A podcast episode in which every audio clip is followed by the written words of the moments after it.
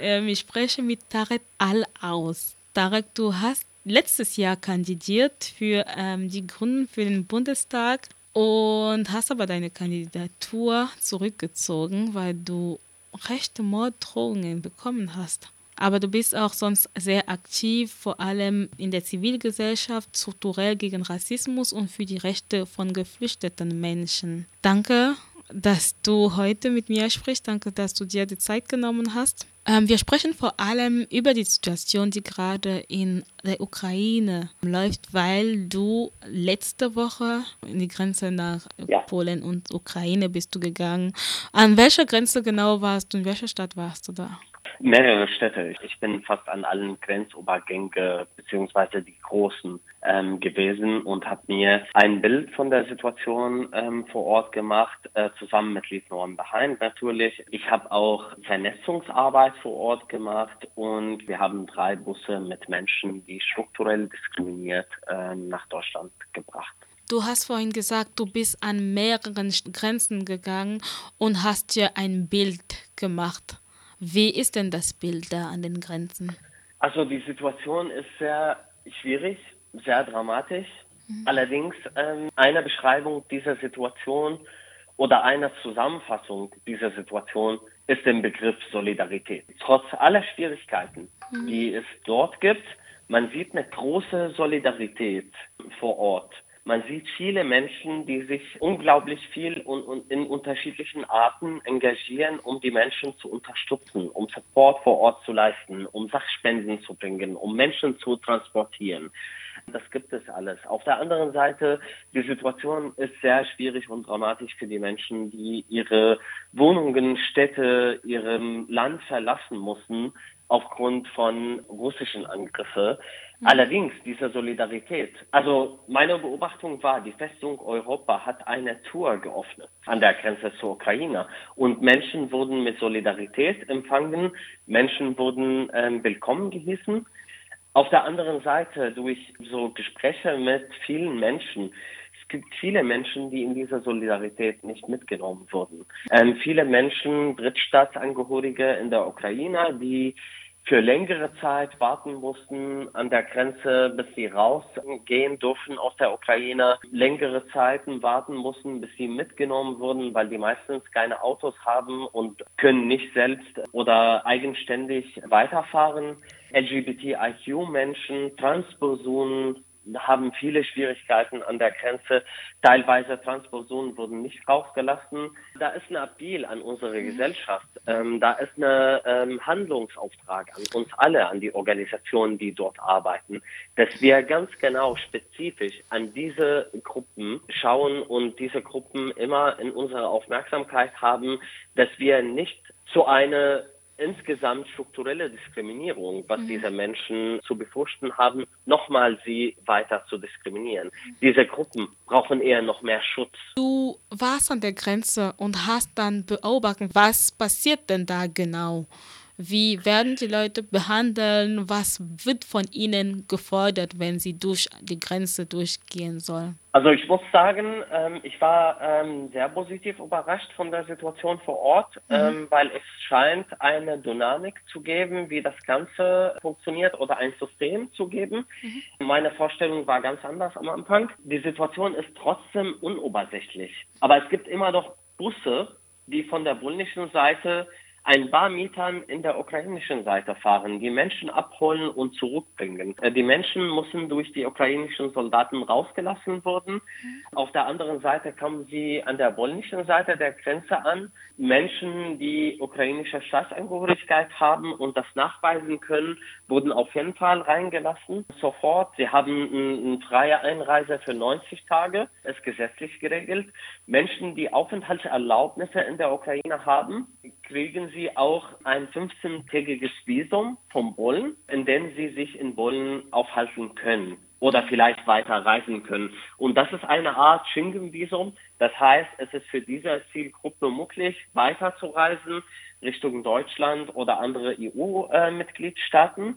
Schwierig ist die Situation ein bisschen für Menschen, die keine Aufenthalt oder Staatsangehörigkeit in der Ukraine nachweisen können. Da gibt es keine genauen Übersicht. Also es wird individuell gehandelt, gibt es keine genauen Übersicht, ob sie und wie sie aus der Ukraine rausgehen können. Und auf der anderen Seite, man sieht nur die Menschen, die in Polen reingekommen sind. Das heißt, es gibt noch viel Dunkelziffer, was noch nicht klar ist. Aber insgesamt herrscht eine Organisation in der Situation, in der die Menschen transportiert ähm, wurden innerhalb Richtung Polen und dann weiter transportiert wurden Richtung weiteren Städte, das heißt ähm, weit weg von der Grenze. Dieser Krieg betrifft jeden, der in, in der Ukraine ist, unabhängig von Staatsangehörigkeit oder Aufenthaltsstatus oder ob die Menschen überhaupt einen Aufenthaltsstatus oder nicht.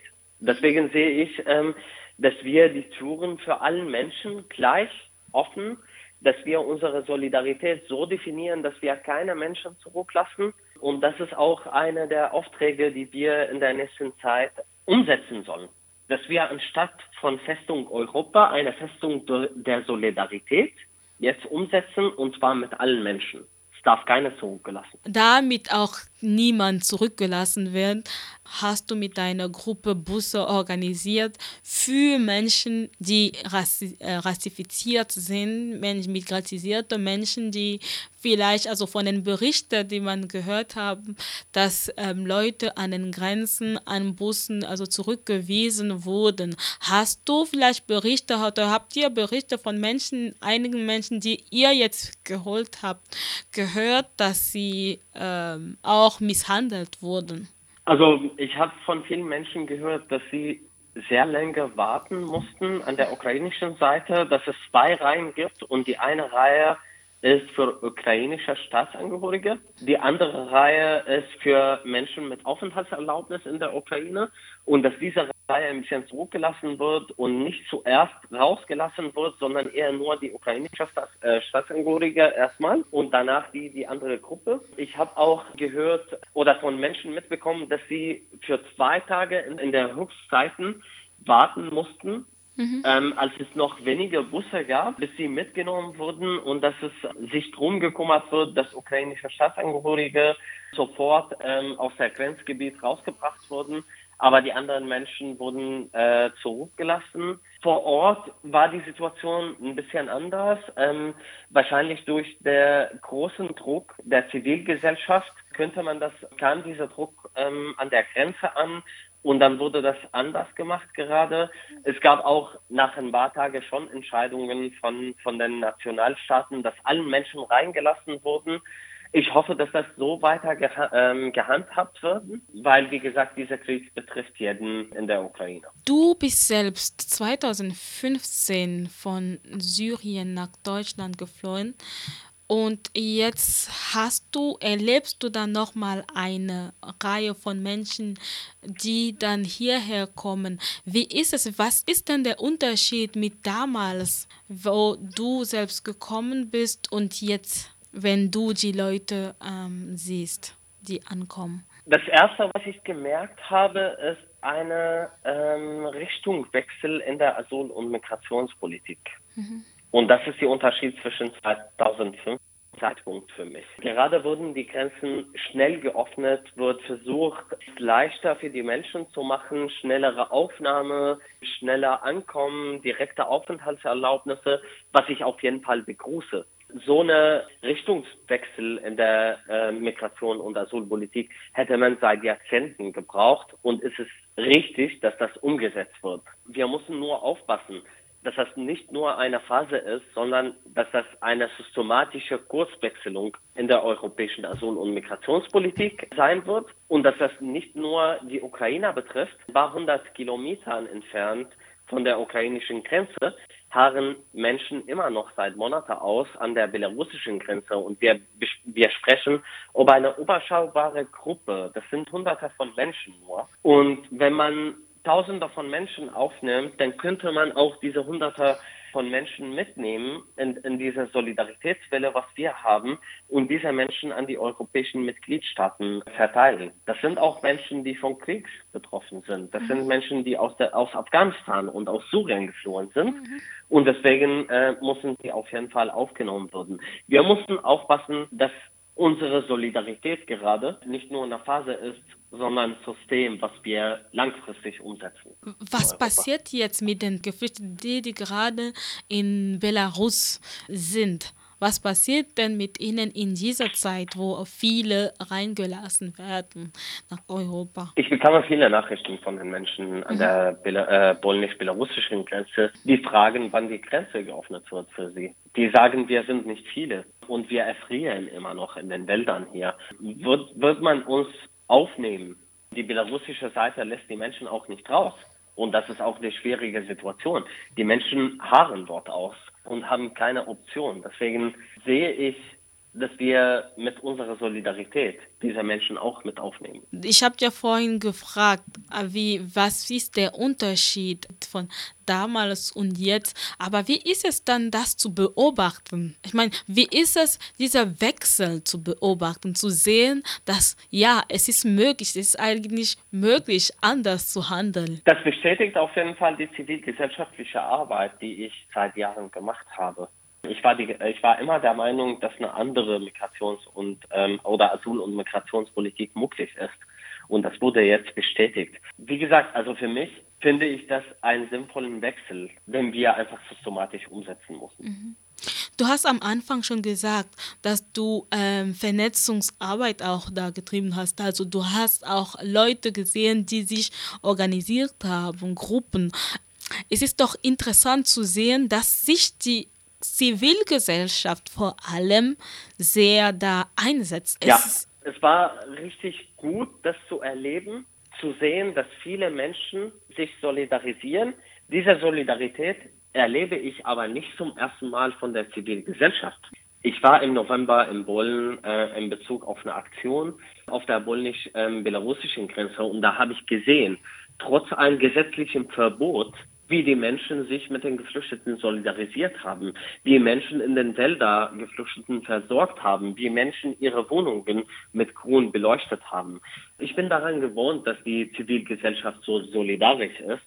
Mhm. Ich glaube aber auch, die politische Entscheidung in dem Fall von Ukraine hat auch eine größere Rolle gespielt, dass diese Solidarität gesamtgesellschaftlich ähm, gekommen ist. Deswegen, wie gesagt, begrüße ich diese Richtungswechsel in der Politik, die wir einfach verfestigen sollen. Hast du vielleicht noch eine Message, also noch eine Nachricht, die du loswerden willst? Unsere Aufgabe beendet sich nicht, wenn die Menschen aus der Ukraine ähm, rausgehen.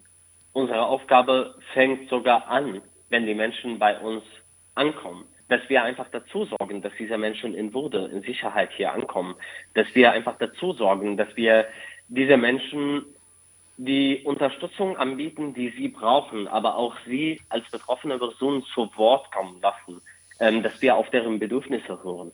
Unsere Solidarität kann nur eine echte Solidarität sein, wenn wir allen mit diesen Solidarität mitnehmen, wenn alle die gleiche Chance auf einen Platz im Bus bekommen, wenn alle die gleiche Chance auf eine gerechte Aufnahme bekommen. Das ist sehr wichtig und darauf müssen wir achten. Das ist unser Auftrag gerade. Dankeschön.